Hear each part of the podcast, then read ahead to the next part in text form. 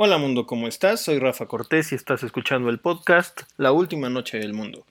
Eh, estoy aquí para darles eh, un recordatorio que debido a la contingencia de COVID, eh, pues estamos haciendo, grabando los episodios a través de videollamadas, por lo que seguramente van a encontrar algunas distorsiones de audio durante nuestra conversación, sin embargo lo hacemos con mucho cariño y esperamos que les guste. otra cosa que quería decirles es que este es nuestro cuarto episodio y significa que llevamos un mes completito lanzando eh, pues este producto sonoro para ustedes. Esperamos que, en verdad les esté gustando. Y por último también les quería decir que en algún momento de la conversación nuestra invitada hace una cita muy graciosa sobre alguien relacionado con su carrera. El nombre correcto de esa persona es Kent Flannery. Es importante para ella que les diga este dato correcto. Entonces se los dejo aquí. Sin más, los invito a que escuchen este episodio que es muy bueno. Espero que estén muy bien y los dejo con el podcast. Te sirves un café, ves a tus hijos dormir, cierras la llave que gotea, te despides de tu pareja y se abrazan por última vez. Estás en la última noche del mundo.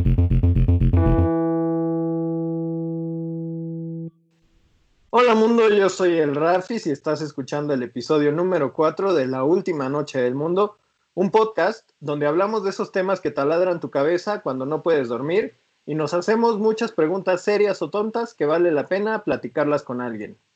Si hoy fuera la última noche del mundo, la muerte estaría parada en la cabecera de mi cama.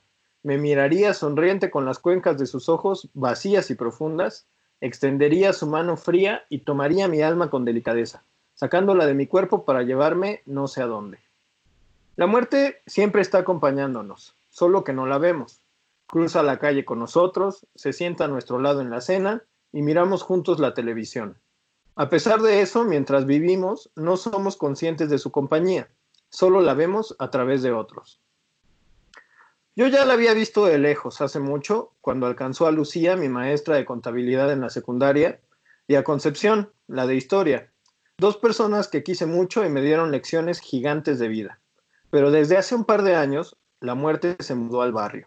Le invitó unos whiskies a Cassandra, compartió el chocolate con mi tía Gloria, se tomó un cafecito caliente con don Felipe y hace poco, mientras el manto de su pandemia cubría a nuestro país, le invitó una cerveza fría a mami Lupita, mi abuela materna.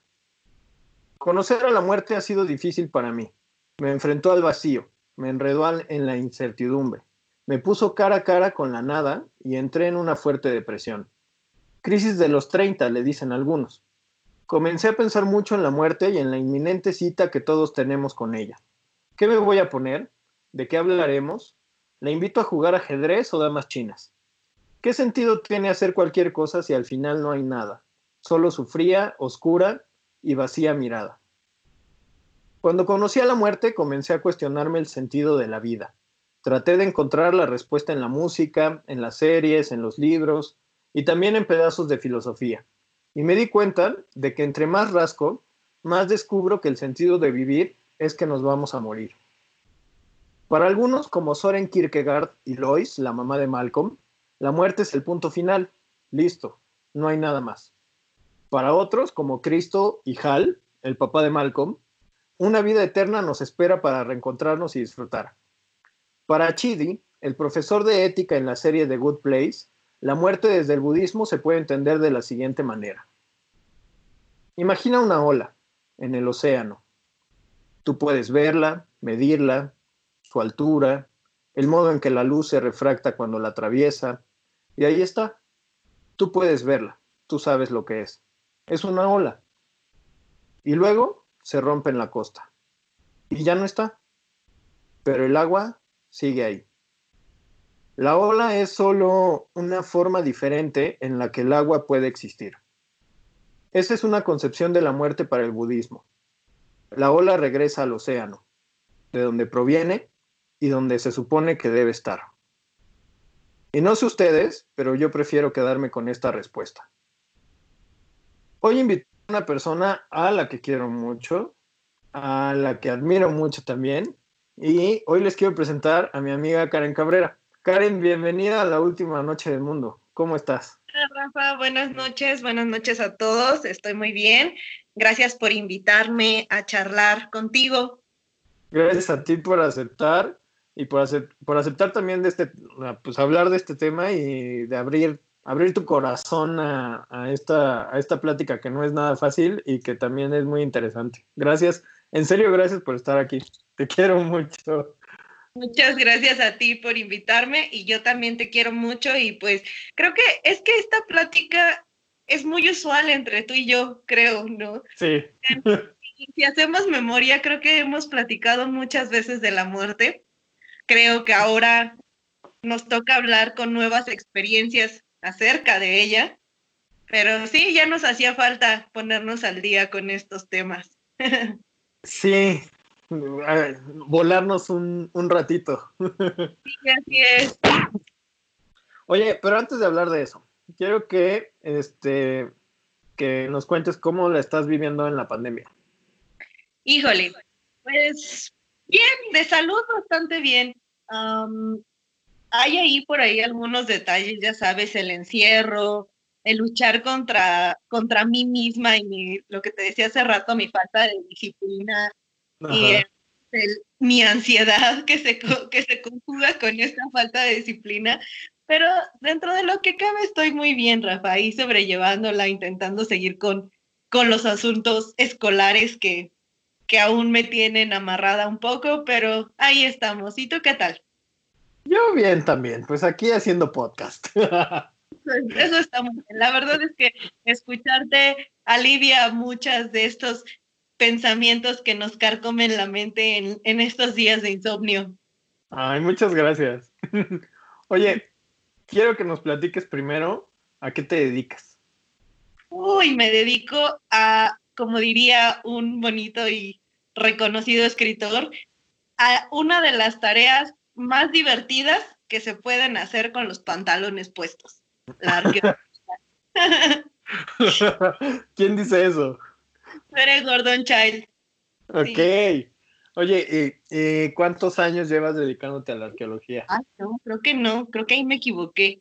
Ay, bueno, no recuerdo exactamente ahorita quién lo dice. no importa quién lo dijo, ¿no? importa lo que dijo. Es uno de esos arqueólogos viejos de, de explorador y machete en mano. Él lo dijo y la verdad tiene mucha razón, ¿no? Eh, hacer, me dedico a la arqueología, llevo cinco años ya ejerciendo esta bonita profesión. ¿Cómo ves? Oye, ¿y cómo fue que llegaste a esa profesión? ¿Qué te hizo llegar a, esa decisión de vida? Uy, híjole, creo que esto es como del destino, no lo sé. Recuerdo que cuando tenía alrededor de tres años, me llevaron a visitar por primera vez el Museo de Antropología e Historia. Y yo quedé fascinada, así, maravillada con todo lo que veían mis ojos. Y no, obviamente que no lograba entender, pero yo estaba fascinada. Y cuando descubrí que había una forma de vida y una profesión que se dedicaba a esto del pasado y a desenterrar tesoros perdidos, dije, de aquí soy, yo quiero ser arqueóloga, soy como Indiana Jones, pero en mujer. Y de ahí como Lara Craft. sí, exacto. Sí, nadie, nadie me lo quitó de la mente. Eh, por ahí, ya sabes, cuando vas a la prepa, se me ocurrió estudiar ingeniería civil. también me gusta esa, un poco esa onda.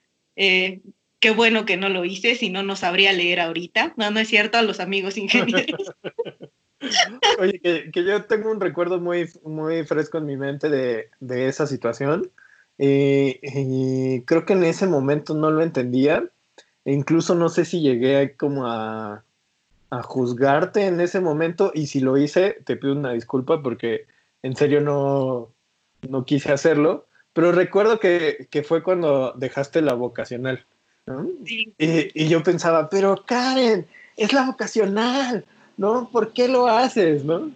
Este, y, digo, ahora ya pasados los años y todo, eh, entiendo que el hecho de que hayas dejado la vocacional o lo que en ese momento pues una, un, una decisión errónea, pues te haya llevado a encontrar este mundo que tanto quieres, ¿no? Que tanto pesa también, pero, pero en el que te veías desde pequeña.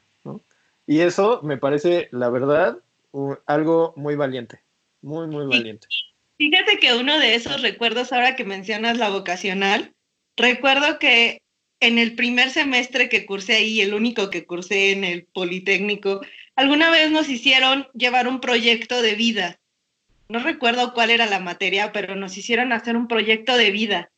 Y yo llevé mi proyecto de ser arqueóloga y descubrir, y se me quedaron viendo como el bicho raro, y fue así como de, esta sí sabrá que se vino a meter a una escuela de físico-matemáticas y que nada tiene que ver con lo social. sí, el bicho raro, como que esta mujer está un poco perdida. Ajá. Y mira, pues, después Ahí de... Me diste una lección, justo eso, y, por eso te, lo digo de nuevo, creo que fue muy valiente el, el, el, descubrir en ese momento de, oye, creo que dio un mal paso, este no es la vida que quiero, o este camino no me va a llevar a la vida que quiero y tengo que retroceder para, para enfilarme a lo que sí. Y eso, pues de nuevo, ese me es muy valiente. Sí, muchas gracias. Sí, pues no te creas, pasaron un, pasó un buen tiempo en el que decía, híjole, creo que cometí un error, eh, perdí un año, eh, quizás si, si, no hubiera dejado la escuela, ya estaría, ya sabes, esos hubieras que nos comen la vida porque los dejamos. Eh, pero ahora que lo veo y lo, lo, lo checo en retrospectiva, lo que te iba a decir es que creo que para encontrarnos hay que perdernos. Y pues sí, yo estoy un poco perdida en las ciencias físico-matemáticas cuando quería dedicarme totalmente a las ciencias sociales. Algo perdida nada más, poquito. Sí, estaba como a la vuelta de la esquina. Oye, ¿y ha sido, ha sido fácil la vida de arqueóloga? Híjole, pues de estudiante sí. De estudiante la vida de arqueólogo, híjole, es como todo el glam. Eh, todo el mundo te ve como el bicho raro, pero a veces es en buena onda, ¿no? Ya sabes, está de que llegas y de, ah, es que tengo un amigo arqueólogo, o soy arqueóloga y todo el mundo se te voltea y wow, sí, esta, esta parte como, como exótica de la arqueología es muy divertida. Sí, exacto, exacto, es muy divertida y es, se disfruta mucho, la verdad. Oye, pero... ¿nunca fuiste, nunca fuiste a la escuela con, con un sombrero y una chamarra café y tu mochilita de piel y tu látigo? No, no, la verdad, no. ¿Por qué? Yo lo hubiera hecho. Si me hubiera decidido estudiar arqueología, lo hubiera hecho. Un compañero que sí lo hizo y la verdad es que fue la comidilla de toda la escuela. tipo con látigo y toda la onda. Es como de, wow, ya llegó, ya llegó San Indy. Déjame decirte que es santo patrono de los arqueólogos. Sí, me imagino que es el santo patrono. Oye, y eh, este, ¿qué te iba a preguntar? Ya se me secó el cerebro. Este, ¿qué relación tiene la arqueología con la muerte? Uy, pues yo creo que toda, Rafa, porque si bien somos antropólogos de formación y los antropólogos estudian a las sociedades, pues nosotros como arqueólogos estudiamos a las sociedades muertas. Eh, y aunque lo hiciéramos en el contexto contemporáneo, pues básicamente los arqueólogos trabajamos con la basura del otro, es los desechos, eso que, que ya salió de su contexto, que dejó de tener una utilidad y pues prácticamente que murió por así decirlo, murió en esa utilidad y nosotros, los con base en ellos, pues hacemos la reconstrucción de estas vidas y de estas personas que los usaron. Pues tiene todo que ver. Son pepenadores de la historia, entonces. exacto, somos pepenadores de la historia. Muy bien dicho. Oye, pero, pero la otra que sí te quería decir y que te dije antes de que empezáramos a grabar es que yo veo a los, eh, a los arqueólogos como buscadores de reliquias de la muerte, así literal como en Harry Potter. De hecho, hasta podrías tener tu película, así, Karen Cabrera y, las reliquias de la muerte. Genial. Sí, imagínate que, al final de, un buen, de una buena travesía logres encontrar un, fragmento que te ayude a, a, explicar la historia, ¿no? Eso sería genial. Oye, ¿cuál es el secreto de la muerte que no se ha encontrado y que sea el más, digamos, la piedra filosofal de la arqueología? ¿Cuál sería la piedra filosofal de la arqueología en México? Híjole, pues el hilo, la piedra filosofal o este hilo negro de la arqueología, pues definitivamente no tiene nada que ver con la muerte, eh, ahí tiene todo que ver con la generación o la, creación o el surgimiento de los estados, de los estados eh, complejos, de las formas de organización, porque pues la muerte es parte de esta forma de organización. En realidad solo va cambiando em, el ritual o la manera en la que la conciben, pero creo que como arqueólogos o el fin de la arqueología va más allá de un solo aspecto, sino al fondo de una organización social. Ok. O sea, eh, digamos que el, secreto superior que em, quieren develar es cómo surgió un Estado o cómo... Sí, exacto, es como, es cómo van cambiando las sociedades a lo largo del tiempo. ¿no? Okay. no es cómo surge solo un Estado, es cómo pasamos de un estadio Um, de, cazadores recolectores a sedentarios, cuáles son las características que, que, pues, que cambian, cómo avanzamos, porque es muy interesante, ¿no? La sociedad jamás está estática, jamás tiene esta, o sea, podemos pasar por etapas en donde sí tenemos ciertas características, tenemos ciertos modelos, pero en algún punto algo hace clic y cambia. Okay. cambia la forma eh, de cómo perciben el, contexto que los rodea, cambian hasta los, los patrones demográficos. Es todo de verdad que la Híjole.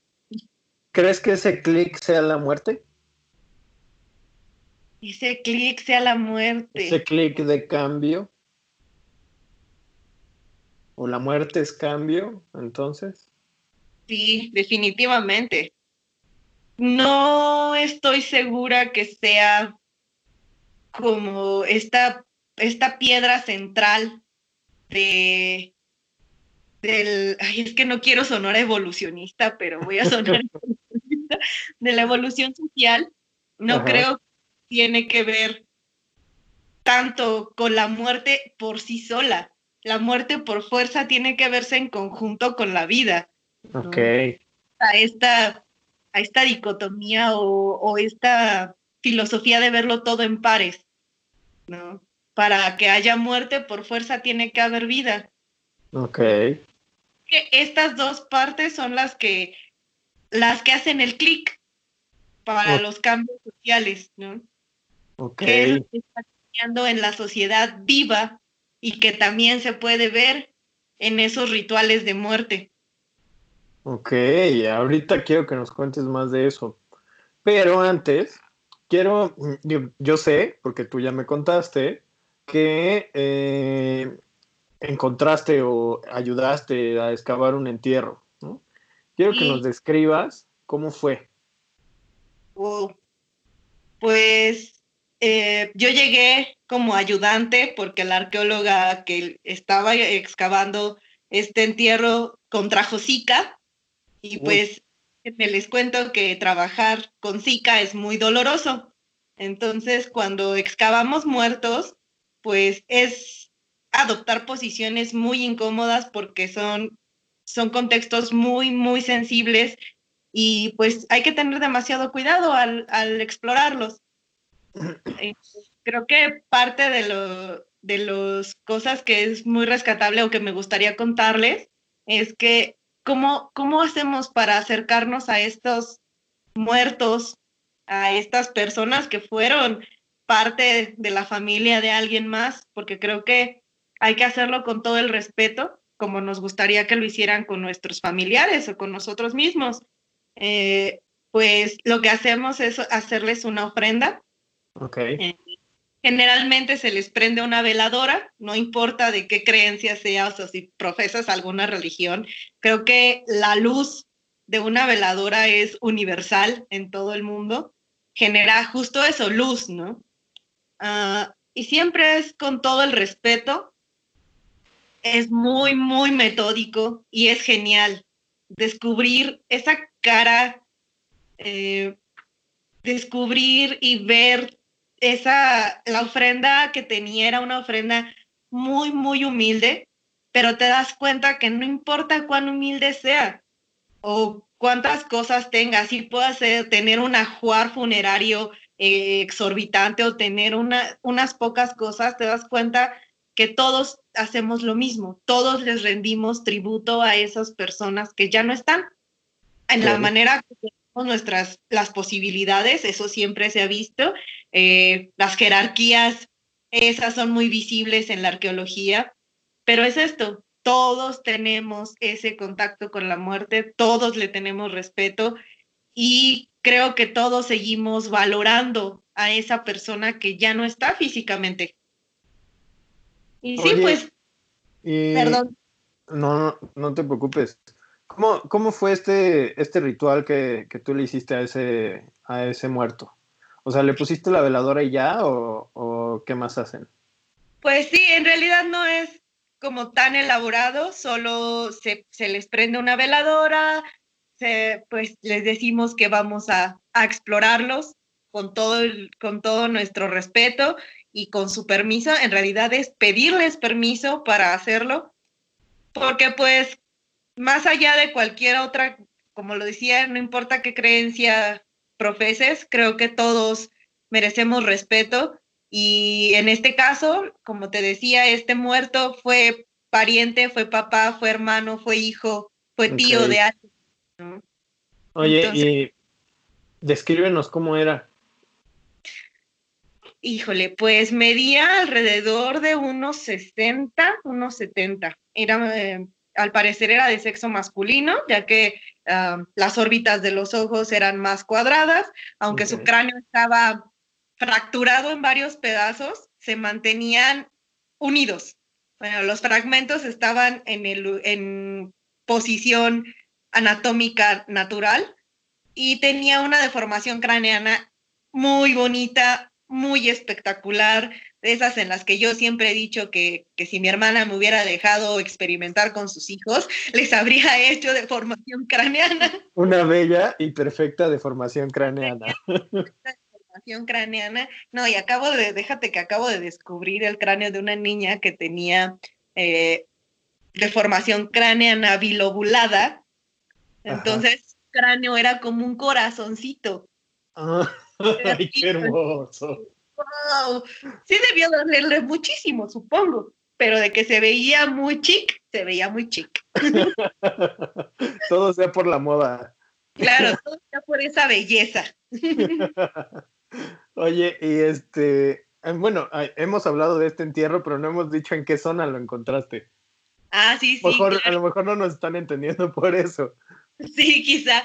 Pues lo encontramos en, en el área maya, en, en, una zona que está muy cercana a la riviera del río Hondo en Belice. Esto es en el sur de Quintana Roo, muy cerca de Chetumal. Okay. ahí estoy trabajando un buen rato y pues está muy interesante. Esa zona es muy, muy, muy, muy bonita. Oye, ¿qué se siente encontrar a la muerte en medio de la selva? Híjole, mucha curiosidad. Creo que es sumamente impresionante encontrarte con un cadáver de mínimo 500, 600 años, eh, al, que le, al que tuvo un tratamiento ritual específico. Eh, y entonces empiezan a surgir muchísimas preguntas en tu mente, ¿no? Desde pertenecía a la élite, era una persona común y corriente, por así decirlo, aunque no me guste el término. Eh, era hombre, era mujer, de qué falleció. Entonces es todo un mundo de, de preguntas que cuando tú lo vas excavando y vas recuperando la información, se va, vas creándote una imagen de, esta, de estas personas. No nada más es el esqueleto número tal o el entierro número tal, ¿no? Llega un momento en el que ya es el poblador, la población, la mujer que vivió aquí, el, gobernante que estaba en este sitio. ya no es nada más ese montón de huesos que te generó un montón de información, es un montón de datos, un montón de información que te están generando conocimiento y conocimiento de una sociedad o de una persona que pues está muy lejos en el tiempo. Al final es descubrir una identidad, ¿no? La identidad de lo que fue. Así es, estás acercándote a la identidad de esas personas y es muy bonito, muy, muy bonito. Oye, Karen, ¿sabes cuál era la concepción que tenían los mayas sobre la muerte?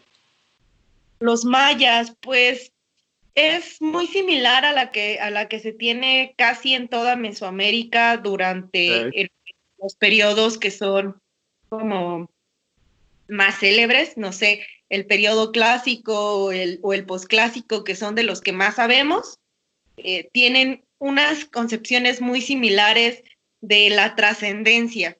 Eh, pues los mayas creían que cuando mueres viajas al, al o al mundo espiritual.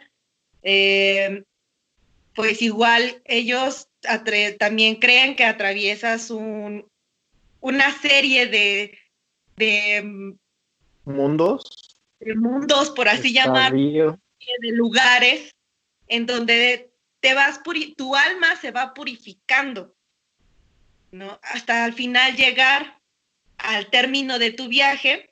Esto no estoy muy segura, pero entre los mexicas creían que cuando tú llegabas al final de ese viaje, tu alma estaba totalmente limpia y tan habías abandonado ya la individualidad de este ser que, que murió para que puedas renacer en un ser nuevo.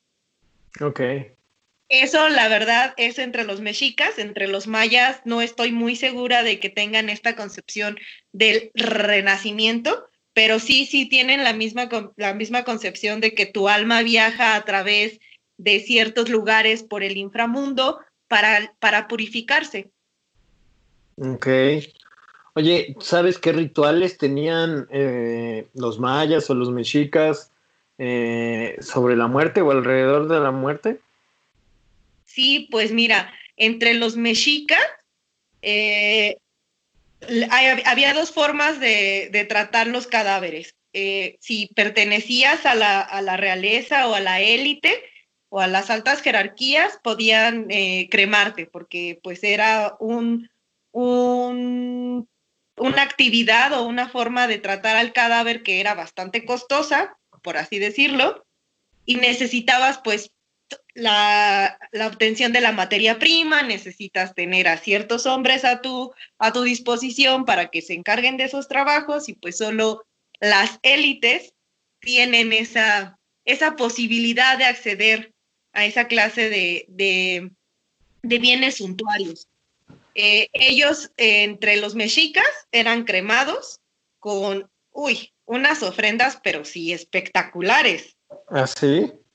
Sí, desde que los enterraban, desde que en la ofrenda les ponían las conchas que traen del Pacífico, las conchas que traen del Atlántico. Eran eh, procesos, era era como si te enterraran con tu Rolls Royce o algo así. Sí, exacto. Era como si te enterraran con tu Rolls Royce, exacto, sí, ¿no? Porque imagínate traer desde el Pacífico eh, las, las, las conchas Spondylus princeps, ¿no? Que son estas conchas preciosas de color rojo, púrpura, muy bonito o anaranjadas, que se encuentran en, a profundidades muy amplias, pero que que durante los fenómenos del niño, los fenómenos naturales del niño, esta corriente sube las, los estratos de conchas a unas profundidades más, más accesibles.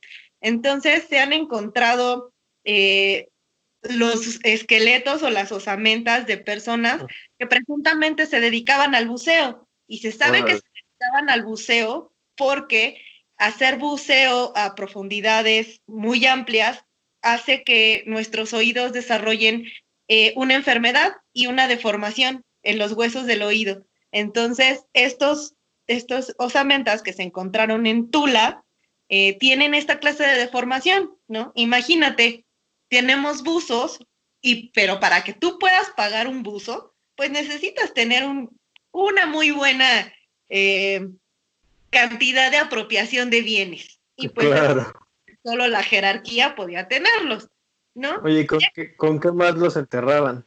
Aparte de las conchas pues los enterraban con animales, ya sean jaguares, pumas, lobos, eh, no sé, aves, águilas. En el Templo Mayor hay una cantidad enorme de águilas que se han encontrado en esta clase de contextos de, de ofrendas, ¿no?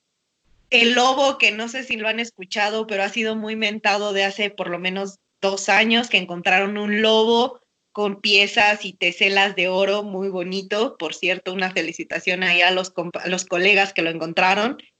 Eh, sí, no, estos mexicas eran suntuarios, pero así, exagerados. Presumidones. Sí, presumidos, exacto. Pero cuando tú te vas a las unidades habitacionales de la gente o del pueblo, eh, descubres que esta clase de entierros, pues ellos ya no tienen las posibilidades de cremar a sus a sus familiares y lo que hacen es hacer pequeñas cistas en el piso de su casa. Hacen una cista, locan al, difunto, le ponen la ofrenda, que generalmente se trata de, vasijas de cerámica, cuentas de piedra verde, eh, algún tipo de, de, máscara o cuchillos de obsidiana, de pedernal, ¿no? Que son como herramientas muy, muy accesibles y ya algunos ahí van, dependiendo de, de, qué, de, qué tan, de qué tan acomodado estabas ahí en la jerarquía social o qué tan accesible eran para ti esta clase de productos de intercambio. Oye, ¿y los, los cuchillos de pedernal tenían algún motivo para estar en la ofrenda o, o solo... Pues Se cree que se les ponía como herramientas que pudieran llegar a utilizar en este viaje por el inframundo.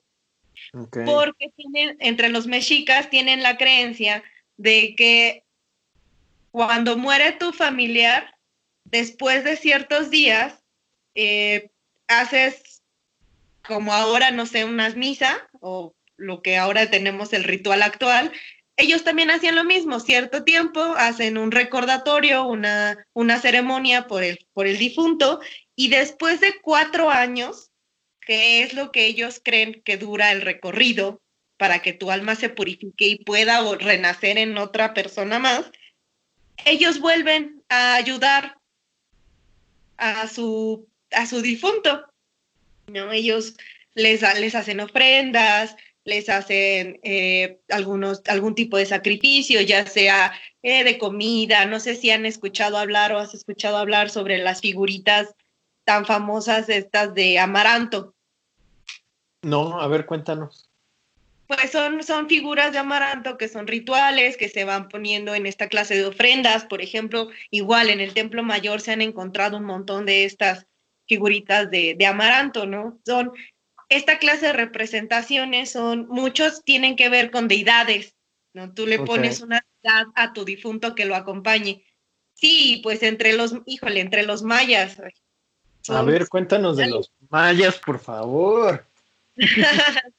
sí, no, no los, mayas son una cosa genial. los mayas también son presumidones, ¿no? Está la reina, obviamente otra vez con las jerarquías, pero la reina roja en, en Chiapas, ¿no? Sí, sí, sí, totalmente. La Reina Roja, Pacal, ¿no? Eh, en Copán, en esta también área de, de, Honduras, que también pertenece al área maya, en Copán hay un lugar, o un, más bien es un edificio, que tiene varias etapas constructivas, pero una de las etapas constructivas que está al interior de lo que podemos ver actualmente es uno de los edificios más bellos que hay el gobernante lo mandó a construir para su madre.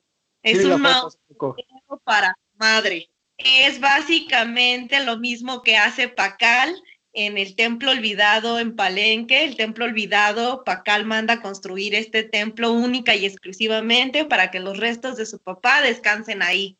Eh, híjole, con los mayas tenemos una serie ahí de, de cosas impresionantes, ¿no? Desde sus escritos, por ejemplo, en Palenque tenemos eh, esta descripción de, de, cómo va su línea sucesoria, Pacal, sus hijos, y no, e, es, genial, ¿no? Digo, la verdad que el trabajo que hacen los epigrafistas para descifrar los jeroglíficos mayas es sorprendente, eso es de otro mundo, la verdad. Son magos. Sí, exacto, son magos, ¿no? Y bueno, para eh, el área maya es el único de los pocos, pero no el único de los pocos lugares en donde una pirámide o un basamento piramidal se hizo exclusivamente para albergar una tumba, porque pues en realidad son muy pocas, solo en el área maya son muy comunes que las, los basamentos alberguen tumbas. Sabemos que aquí en Teotihuacán pues, pues lamentablemente no hemos encontrado tumbas. Ok. Digo, esto me da mucha risa porque no, no, están ustedes para saberlo ni yo para contarlo, pero ahí les va el chisme. Fíjate, Pati. Ah, sí, sí, es que desde que Teotihuacán inició su exploración anda, andan locos los, los investigadores por encontrar pues un gobernante y pues hasta la fecha el gobernante se le sigue escondiendo, ¿no? Eh, Teotihuacán es todo un caso, luego, luego nos me invitas para hablar de Teotihuacán. Uf, uf, claro que sí, claro que tenemos que hablar de Teotihuacán, la gran ciudad de los dioses. Eso es todo, es, no, es todo un caso esa ciudad, ¿eh? De, Teotihuacán Dancing Club. Oye, y ya hablamos con la Karen arqueóloga, ¿no? Ahora hablemos con la cara en persona. Bueno, que las dos son personas, ¿no? es que seas un robot ahí que se la pase este, sacudiendo el polvo de, de las, de las calaveras, ¿no? Eres la robotina de la arqueología. Dale. no, pero bueno. Quisiera, ¿eh? porque eso a veces de la excavada es muy difícil. Me imagino. Ay, Dios. Oye, eh, pero digamos, ya pasando como a la parte pues, más personal, ¿qué es para ti la muerte, Karen? Híjole, Rafa. La muerte, pues creo que es una de las características más, más inherentes del ser humano.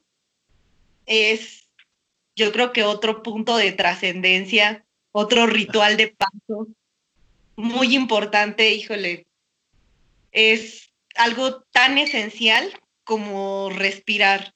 Creo que llega el punto, llega el punto en nuestra vida en el que ya queremos sí descansar, aunque pareciera que es un tema muy muy simple o no simple, no quizá un tema como muy común. muchas de las personas no, no tenemos como o no nos cae el 20 o lo que alguna vez platicábamos tú y yo de que si todo el mundo estuviéramos pensando en la muerte no seríamos felices, ¿no? Claro. ¿no? Lo que alguna vez platicábamos de la filosofía, ¿no? De que esto del conocimiento viene después de que alguien entró en un ataque de pánico por estar todos los días pensando en la muerte. Sí, que básicamente todo, todo nos llevó, o bueno, todo se produjo por eso, ¿no? Sí, exacto todo, todo se Para evitar pensar en la muerte. Pero como lo decías justo hace rato, creo que la filosofía de la muerte es eso, aprender a vivir antes de que ella llegue, porque de que va a llegar, va a llegar. Sí, cuando estaba haciendo, bueno, cuando estaba haciendo la, la intro, ¿no? Eh, para poder hablar de este tema, la verdad creo que esta y la anterior son, son intros que me, han contado, que me han costado mucho hacer, pero bueno, para esto estaba leyendo una cita de Epicuro que decía que la muerte es eso, perdónenme, la verdad, si no lo digo bien, búsquenlo en internet, ¿no? Busquen Epicuro la muerte, pero decía algo, algo como relacionado con eh, la muerte es la única cosa eh, que mientras yo estoy no está y cuando ella llega yo ya no estoy. Oh. Eh, y era, pues sí, porque pues me muero y, y ya dejo de ser, ¿no? Claro. eh, pero está interesante esto, esto que nos cuentas de la trascendencia. Digo, ahorita, ahorita desmenuzamos un poquito más esa parte que, que, también es una que me gusta mucho pensar, pero si, si la muerte una, fuera una palabra para ti, Karen, ¿qué, qué palabra sería? Aprendizaje. Aprendizaje. ¿Y si fuera un lugar? Supongo que el océano en la noche más oscura. ¿Y si fuera eh, una textura? Uy, una textura. Creo que tendría varias texturas. Creo que no sería solo una. Quizá al inicio sería como lija, como esta cosa rasposa que te lastima, que sientes un poco de repulsión al tacto al inicio. Y después empieza a ser más liviano y más agradable. Quizá no, no siempre tenga la misma textura. Ok. ¿Cómo crees que se sienta morir? Ay, esa es una muy buena pregunta. Cuando me mandaste las preguntas dije, ¡ay! es muy interesante. Bueno, deben saber que a todos les envió las preguntas antes para que pues, puedan tantito pensar, ¿eh? No los agarro en curva. Es que es muy genial. Eh, lo pensaba y dije, wow, es que de, mi primer pensamiento, así el que se me vino a la mente fue, ay, la, la, idea utópica de que no duele, de que te quedas dormido y ya, ¿no? Solo trasciendes. Pero justo con esta epidemia, con esta pandemia que estamos viviendo y que, que te toca ver que la gente se está quedando sin oxígeno, alguna vez leía, no recuerdo en dónde, que cuando falta el oxígeno a los pulmones, arde tanto y es tan doloroso el no poder jalar aire y digo, wow, eso debe ser horrible. El infierno, seguramente. Nos hemos sacado el aire y de esas de las que tus pulmones colapsan porque te diste un golpe tan fuerte que expulsaste todo el aire y al momento de, de volver a respirar duele. Yo creo que tener una muerte por falta de aire debe ser espantoso. Sí, está muy cabrón. ¿No? Justo hace rato, cuando, cuando me mandaste eso, dije, wow, la primera idea y es creo que la que más nos consuela es, es esta, ¿no? De, ay, me voy a quedar dormido y no voy a sentir nada y sí, pero, o sea, eso es como en tu cabeza utópica, en dado caso de que llegaras a morir en tu cama por un paro cardíaco. Pero si llegáramos a morir de otro tipo de causa, o sea, creo que ahí ya cambia totalmente el que se siente morir, ¿no? Porque imagínate morir. No, Dios mío. No, y, espérate, yo, eh, pues digo, ya lo dije en la intro, ¿no? He, pasado por, por varias pérdidas recientemente eh, y recuerdo que después de alguna, pues ya sabes, la información te llega sin querer a veces, ¿no? Como que estás vibrando en esa energía y te llega de ese modo, ¿no? Y recuerdo que me llegó una nota mm, eh, o un artículo, ¿no? un, reportaje, este, que decía que eh, tardamos, nuestro cerebro tarda 10 segundos en morir después que nuestro cuerpo. O sea, tu wow, Entonces, ¿estás consciente? Eso decía, que estás en los últimos 10 segundos de tu vida, estás consciente de que estás muriendo. Wow. Eso está muy heavy. Aunque fíjate que ahora que lo menciona, yo creo que sí somos conscientes de que estamos muriendo y no justo en esos 10 segundos antes, ¿eh? A ver, cuéntanos. Vale, pues mira, cuando mi papá entró al hospital, eh, pues no sabíamos qué era lo que le pasaba. Él, es, él era cardiópata de muchos años.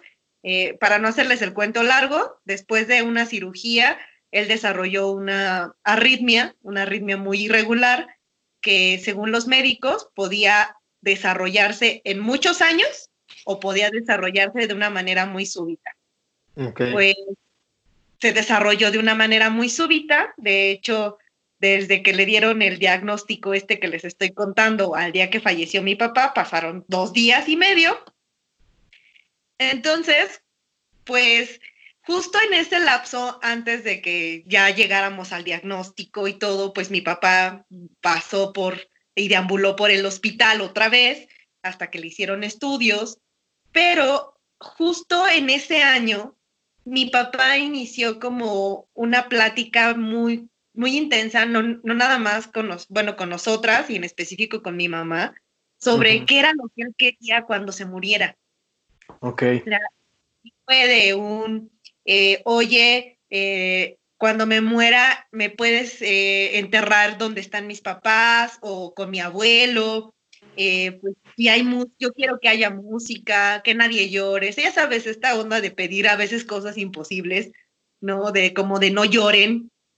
Claro. Y, siempre lo volteamos a ver con nuestra cara de, oye, no, inventes, no puedes pedir eso, ¿no? No me puedes negar mi dolor, ¿no?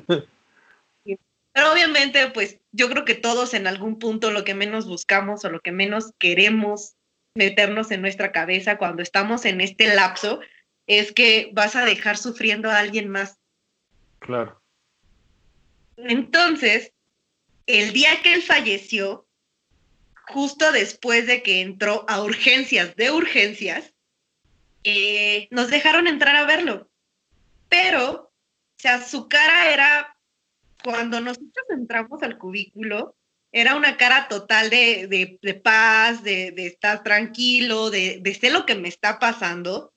Pero cuando volvió a vernos, que yo supongo que él nos esperaba que nos dejaran entrar a verlo, wow, su cara cambió, cambió totalmente. Fue una cara de preocupación, de decir, híjole, volteó a vernos y decir, es que no sé qué me está pasando pero pues híjole, tan conozco a mi papá o tanto lo conocía que estoy casi segura que él sí sabía lo que le estaba pasando.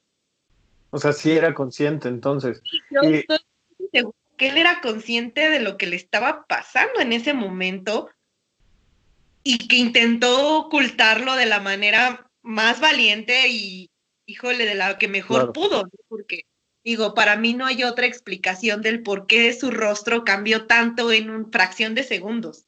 Claro.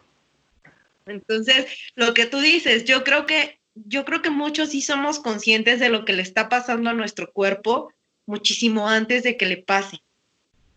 Ok.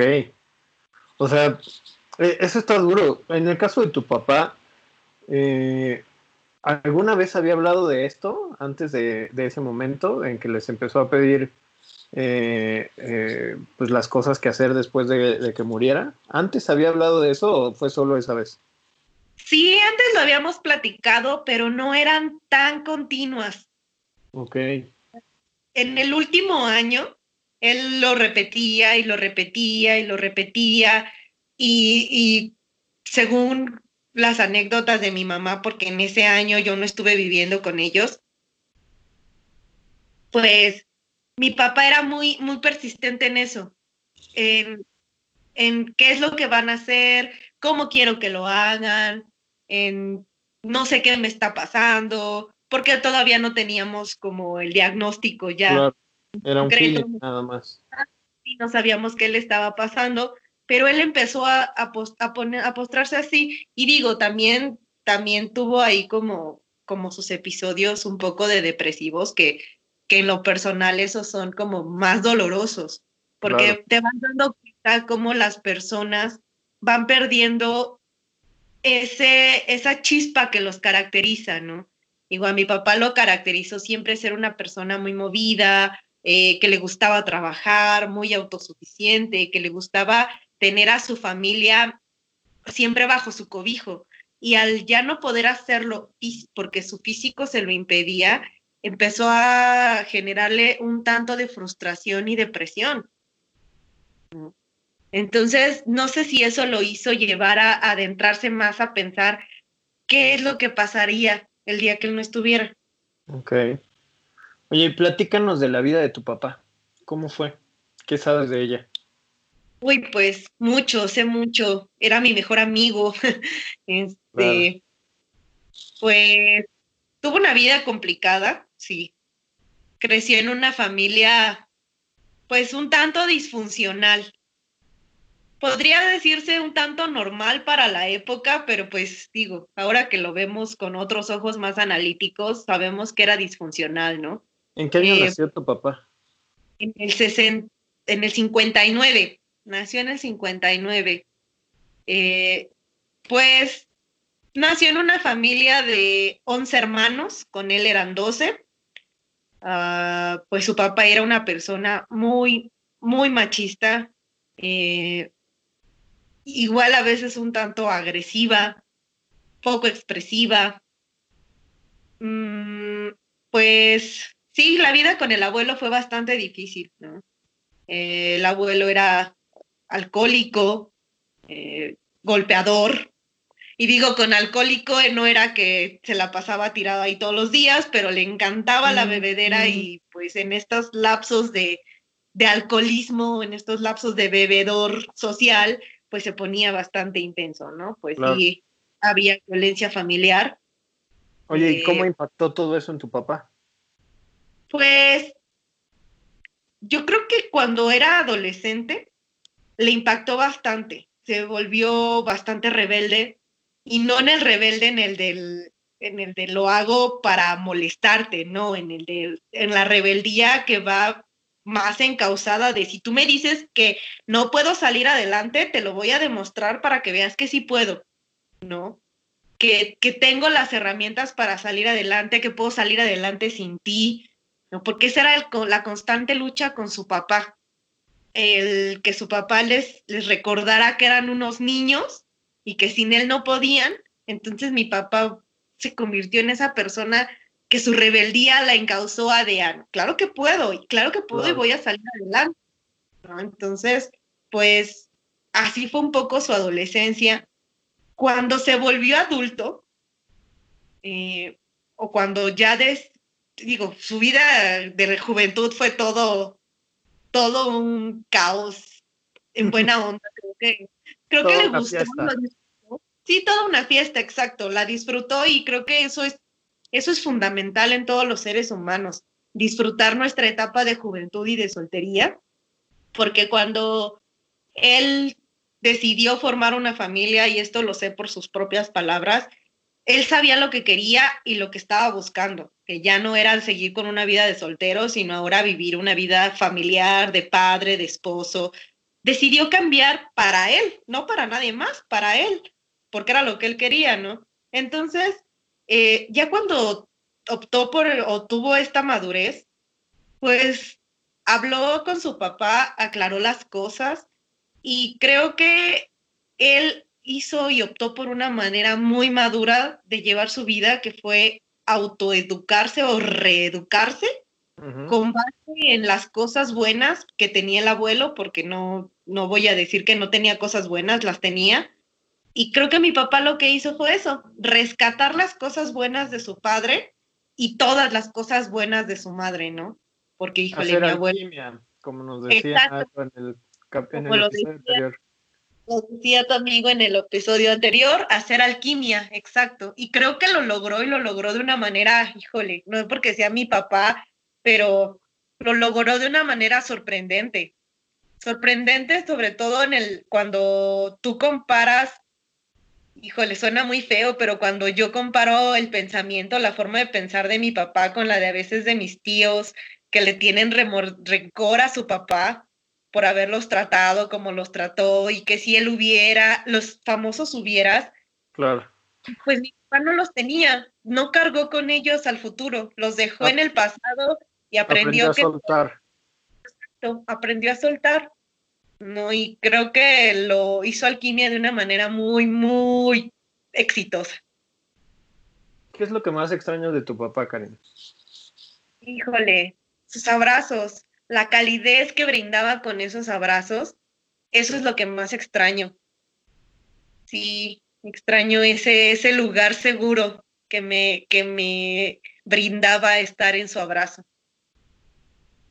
Eh, bueno, antes de seguir también, eh, este, este episodio, y hay que decirlo también, eh, es un tema muy fuerte, pero también te invité a ti y quería hablar justo de esto contigo porque tu papá también fue una persona muy importante para mí.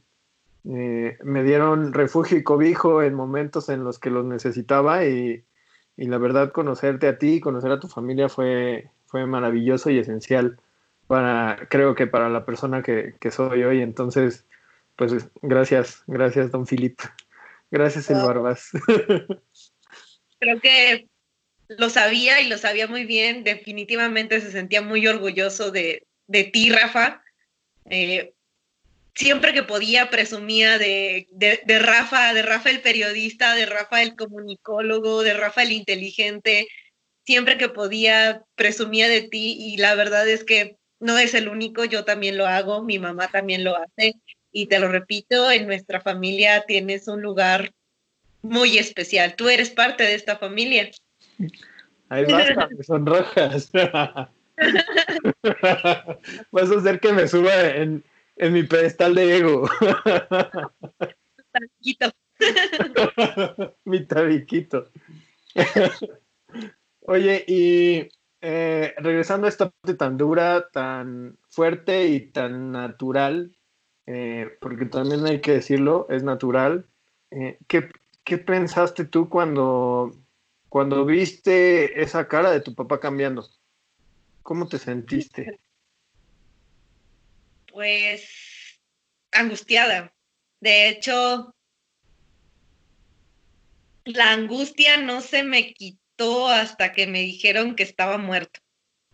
En ese momento todo se transformó, porque fue angustia, angustia de no saber qué pasaba, de qué iba a pasar. En mi mente pasaba mucho esta idea de, híjole, ¿y si se muere? Pero yo solita me sacaba de esa idea de no, no va a pasar nada, están los médicos, están muy buenas manos, está con especialistas, seguro esto va a pasar. Pero pues cuando me dijeron que eso no había pasado, que mis ideas de muerte pues sí eran, sí eran ciertas, híjole, ahí todo se transformó. Y dejó de ser angustia. Me han contado, dejó de ser angustia. ¿Y en qué se convirtió? En miedo en miedo, en dolor, en un dolor, híjole, tan, tan grande. Nunca, nunca en mi vida había sentido un dolor así de intenso, así de profundo, así de, de lacerante. En serio, no, ahora y ahora te lo puedo contar porque ahora lo recuerdo. Pasó muy buen tiempo en el que no podía recordar qué es lo que había sentido, ¿no? Porque pues fue tan impactante, tan doloroso que yo dije, no, bye. Bye, bye. Sí, ni, ni, lo puedo imaginar, la verdad. Oye, ¿y, ¿y, miedo a qué? ¿A qué tenías miedo en ese momento? Pues, híjole, creo que el miedo, bueno, sé que ahora sé que es miedo, pero en ese momento no lo lograba descifrar en ese momento, o sea, si alguien me pregunta otra vez qué pasaba por mi cabeza justo en el instante después de que me dijeron que estaba muerto, fue huye, sal corriendo, no vuelvas nunca a nadie, vete, vete, no vuelvas, no vuelvas. Y entonces hubo algo ahí que me ancló a este mundo, a esta realidad, que fue ver a mi mamá, verla que supongo estaba sintiendo lo mismo que yo de una manera diferente, el sentir que me necesitaba y después pensar que no solo es ella, que es mi hermana, que son mis sobrinos, que tengo toda una familia, me hizo apagar el switch. Llegó un momento en el que dejé de sentir dolor, toda esa angustia se desapareció y empezaron las responsabilidades y empezó mi cabeza a entretenerse en pensar que había que hacer trámites, que había que buscar una funeraria, resolver que cosas. Familia, exacto. Sí, me, me centré en las cosas prácticas del momento, lo que se necesitaba resolver en el momento y dejé mi mente y mi cabeza para otro momento, porque si hubiera sido que hubiera estado sola en ese momento, híjole, creo que, que sí me habría ido que sí habría salido corriendo hasta desaparecerme, ¿no? Claro. Y creo que eso ahora que lo analizo me da un poco de, miedo, de miedo pensar que pude haberlo hecho. Claro, que pude haber yendo. Y que al final, de cierto modo, es regresar al, al punto del que huyes, ¿no? Así es. Yo me acuerdo, es el, el, día que llegué al, al, funeral, justo cuando llegué, estabas en ese, en ese mood, pues, ¿no? En el de la que resolvía cosas, la que, eh, eh, la que estaba en el presente, sí, pero en el, en el presente eh, es como ponerse una máscara, creo, ¿no? Justo para no sentir dolor. sí, te, te recuerdo de ese modo. Pues es como te digo, pasó bastante tiempo, yo tenía como flashazos del, del velorio, tenía flashazos de, de los dos días que, que, fue el funeral, pero hasta que llegué al psiquiatra fue como pude recordar qué había pasado, cómo me sentía, y fue un shock, un shock enorme. Híjole. ¿Cuánto un shock? Híjole, no, pues yo creo que no he terminado, ¿no? De, de, de, canalizarlo, porque viví, mi papá falleció en febrero y yo viví hasta junio, después del Día del Padre, julio, en una burbuja, en un lugar muy especial que había creado en mi mente. Sí, ahora, ahora que me han enseñado a ver qué fue lo que me pasó, pues tanto fue el miedo y el dolor de no tener este lugar seguro, porque el lugar seguro estaba representado por mi papá y mi papá ya no estaba, que mi mente decidió esconder a la Karen, eh, a la Karen hija, a la Karen que es como, no sé, creo que toda yo decidió esconderla en un lugar en el único lugar donde iba a estar segura, que era el lugar en donde él estuviera vivo. Y pues el único lugar donde él estaba vivo era mi mente. Entonces, muchos, esos meses estuve ahí escondida. Si, fue, si ese lugar que mencionas fuera un cuarto, ¿cómo sería ese cuarto? Híjole, pues la verdad es que fue un cuarto muy oscuro, muy, muy oscuro, aunque era seguro porque él estaba ahí, fue un cuarto muy oscuro. Sobre todo porque sí era muy cómodo estar ahí, pero cuando la realidad llega y toca el timbre, es muy, muy cruel y es, entras en shock. Yo entré en shock muchas veces por no entender qué era lo que pasaba, por qué lo que había en mi cabeza, por qué ese sentimiento que yo tenía cuando estaba dentro de mi cabeza, no podía ni empataba con lo que había en mi realidad. En mi realidad me sentía sola, desamparada, vacía y no entendía por qué, si mi cabeza seguía diciéndome que estaba vivo. Claro. este, este choque entre mi realidad alterna y mi realidad fueron, fueron lo que me llevó a decir, hey, algo te está pasando, esto no es normal. Entonces, fue, eso me prendió ahí por ahí un foquito rojo en donde dije, híjole, no entiendo por qué está pasando esto, pero, pero no sé, me, intentaba generarme una idea y en mi mente pasaban como múltiples enfermedades mentales que puedes desarrollar. Uno no sabe qué enfermedades puede, mentales puede desarrollar. Estamos a un clic de que nuestra mente decida irse de vacaciones y pues la mía, un rato de vacaciones. Claro. Oye, te... ¿Cómo, ¿cómo describirías el funeral de tu papá? Híjole, pues fue muy tranquilo, ah, muy lleno de vida. No sé. Fue una fiesta. Sí, fue una fiesta. Fue una fiesta, estuvo lleno de música, estuvo lleno de alcohol. Eh, muchas personas sé que no concuerdan con esta idea porque obvio es un, es un momento muy, muy, muy doloroso y los dolientes no queremos estar en medio de una fiesta ni nada por el estilo, pero cuando te encuentras en medio de tantas demostraciones de amor, de afecto, de respeto, es un homenaje, más allá de ser una fiesta, fue un homenaje. Y la verdad es que ayudaron muchísimo, muchísimo a sobrellevar esa pérdida que estaba teniendo en ese momento, porque el que hubiera tantas personas, porque llegó un mar de gente, sí. Ayudó a dividir en fracciones muy pequeñitas mi dolor. Entonces podía como, la verdad, creo que sí me vi un poco vampiro emocional y les dejaba un poquito, un poquito de ese dolor, que era mi manera en la que lo iba sacando, porque en realidad nunca pude sacar. Sí, exacto. Fue como mi válvula de escape, porque pues así que yo dijera un día que me agarré a llorar sin parar y decir que me quedé seca, pues no, no pude hacerlo.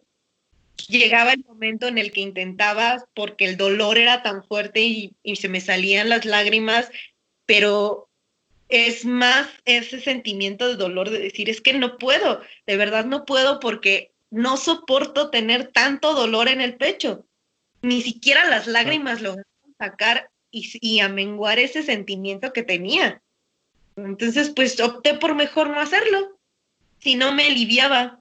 Y entonces descubrí que el que mi familia estuviera cerca, eh, cuando se llevó a cabo después del funeral, después de que lo sepultamos, viene, mi familia todavía lleva esta, esta costumbre de hacer nueve rosarios después del, del fallecimiento.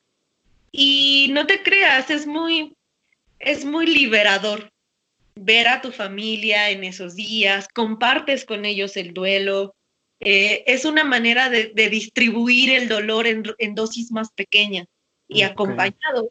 Eso es muy bueno, eso me gusta creo que mucho de los funerales.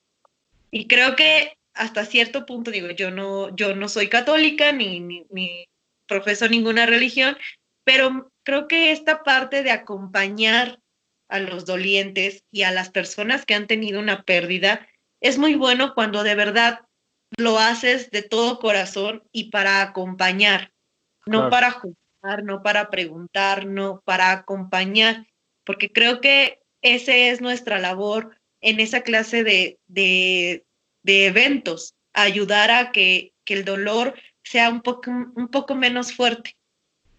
Ok, está muy interesante. Yo, yo, por ejemplo, no soy, digo, ¿quién es fan, no? ¿Quién es fan de los velorios? Nadie, pero eh, a mí se me complican mucho los velorios, siempre se me han complicado, ¿no?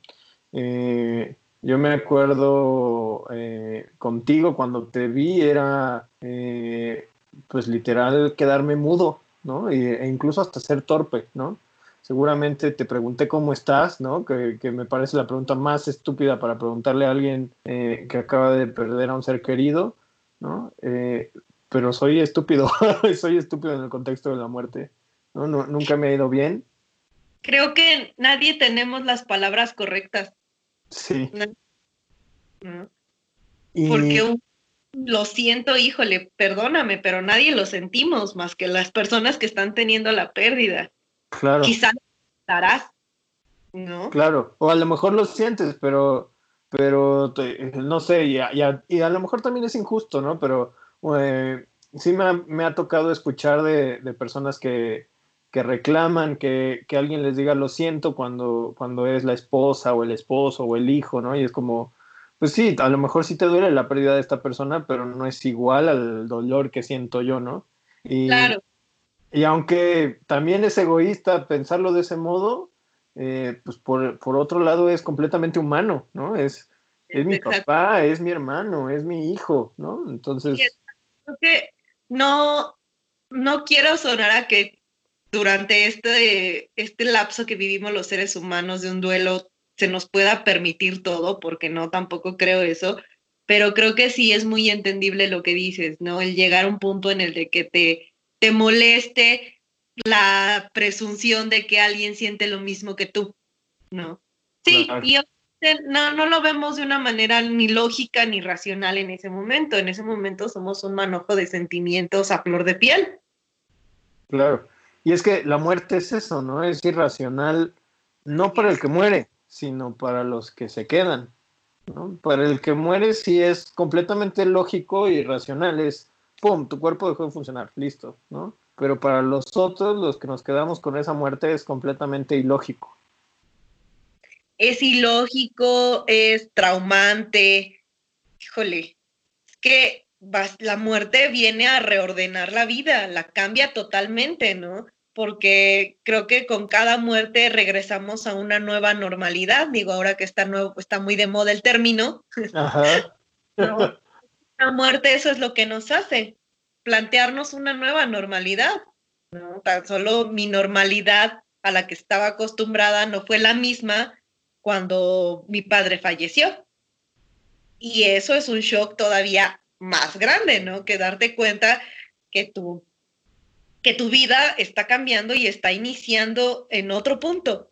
Quizá no la regresaste hasta el inicio, pero pusiste un stop y ahorita vas a comenzar otra vez.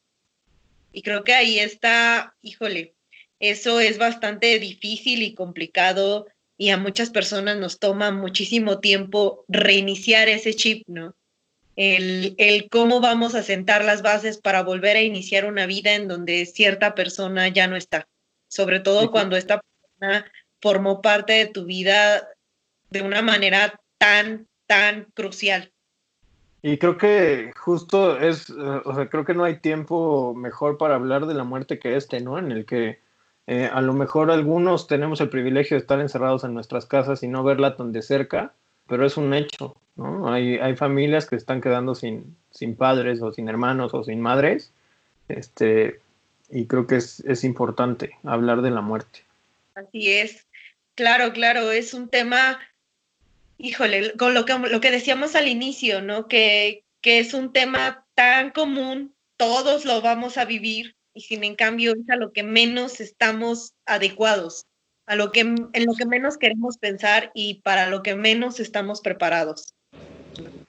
Yo podría decirte que antes de la muerte de mi papá yo había vivido otras pérdidas muy importantes, mis abuelos, tíos a los que quise mucho, pero la muerte que a mí me marcó la vida fue la de mi papá.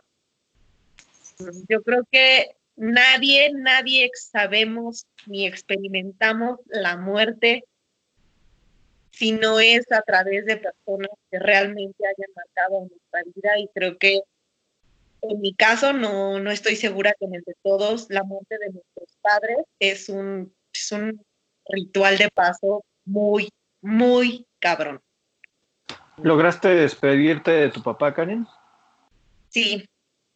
Eh, pues en realidad no fue una despedida, justo lo que les platicaba cuando entramos a verlo. Lo último que le dije fue que lo amaba, que estábamos esperándolo, que no iba a pasar nada, que todo iba a estar bien, que cuando él despertara o cuando él saliera, nosotras íbamos a estar ahí. Fue lo que le dije y pues creo que no me quedé con nada, todo se lo dije. Como se lo repito, fue mi mejor amigo, la persona que más me conocía quizá entre él y mi mamá. Eh, y pues sí, yo lo he dicho y lo voy a decir siempre, yo no me quedé con ningún hubiera, eso me ayudó mucho, pero pues el dolor que me generó tener un apego tan grande hacia mi papá y la enfermedad que me, que, en la que me resultó, pues, pues no está tan padre, pero uno trabaja en ello. Uno trabaja en ello. ¿Cuáles son las cosas que has aprendido a partir de esta experiencia? Ay, amarme, amarme muchísimo. Eh, descubrí que, parte de mi ansiedad y de mi pánico al, sentirme desprotegida por él no estaba, fue porque mi lugar seguro literalmente lo hice en él. Y pues creo que eso es parte de un apego y los apegos nunca son buenos para ni hacia nuestros padres porque pues mírenme, me llevó a un lugar muy sombrío.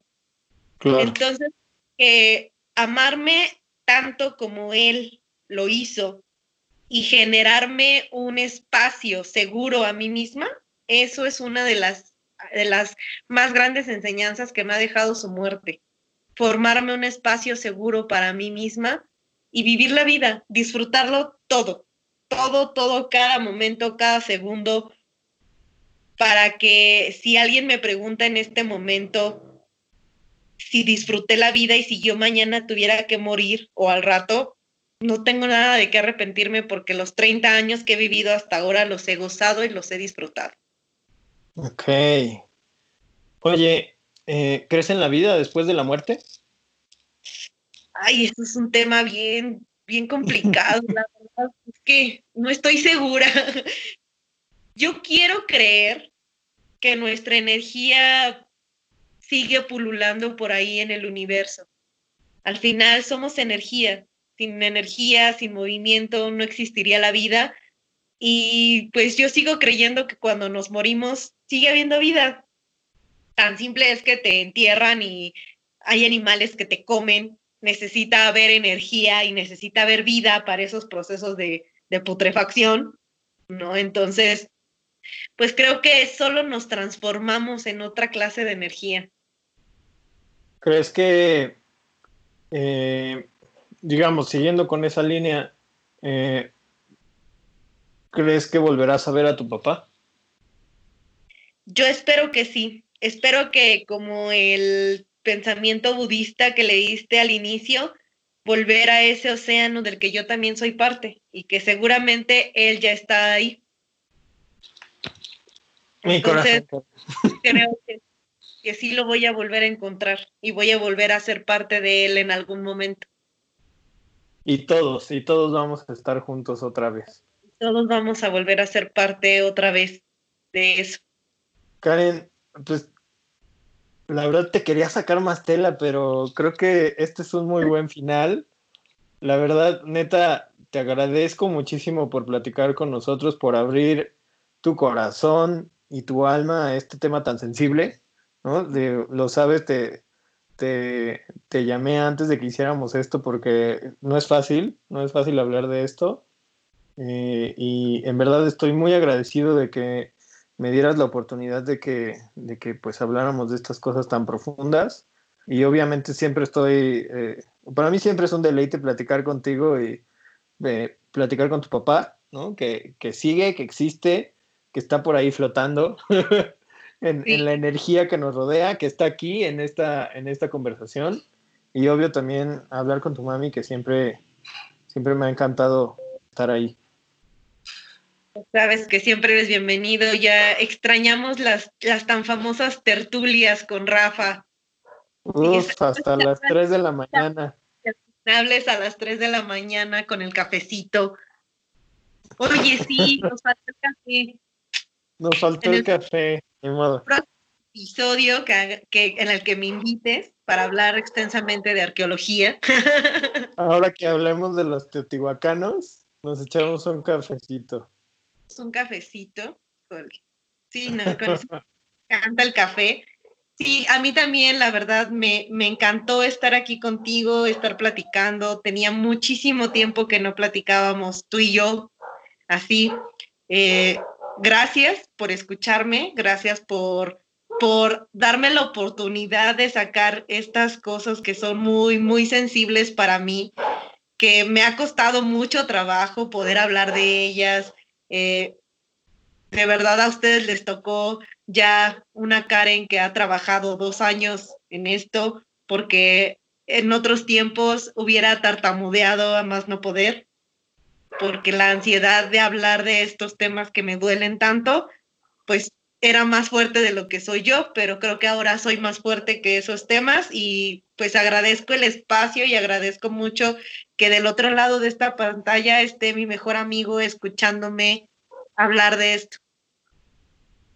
Gracias, Karen, gracias, gracias, gracias. La verdad, no, no tengo más que decir que gracias. Y te quiero hacer una última pregunta antes de que nos vayamos. Claro, eh, claro. ¿Qué canción deberíamos incluir en la playlist de esta semana? Y esa sí la estuve pensando mucho y tengo varias, pero la que aquí no debe faltar y porque creo que es un himno entre tú y yo y con mi familia y porque creo que representa muy bien esta, esta temática de la muerte, es La Llorona. La Llorona, te ponemos La Llorona. La Llorona es Es tan bonita. Retrata ¿Tienes una versión favorita? ¿Andrea? ¿Tienes alguna versión favorita? Me gusta mucho la de Susana Harp. Va. Ok. Es muy buena. Súper. Pues de nuevo te agradezco muchísimo, Karen. Gracias. Gracias por eh, platicar conmigo en la última noche del mundo. Gracias por estar en mi vida. Gracias por todo. Y eh, a ti que nos escuchas, muchas, muchas, muchas gracias por darle play a la última noche del mundo. Escucha la playlist que hacemos eh, con cada episodio. Puedes encontrar la playlist en el link que ponemos en la bio de Instagram y pues síguenos en arroba última noche mundo. Si quieres contarnos qué te pareció el episodio de hoy o platicarnos alguna anécdota, puedes enviarnos un audio a través de Anchor. Y bueno, pues nos escuchamos la próxima semana para platicar con otro de nuestros invitados sobre pasar vergüenza. A ver, a ver qué tal nos va. Pues de nuevo, gracias Karen. Gracias Rafa, hasta luego mundo. Si hoy fuera la última noche del mundo y tuviera la muerte enfrente de mí, le diría, no today.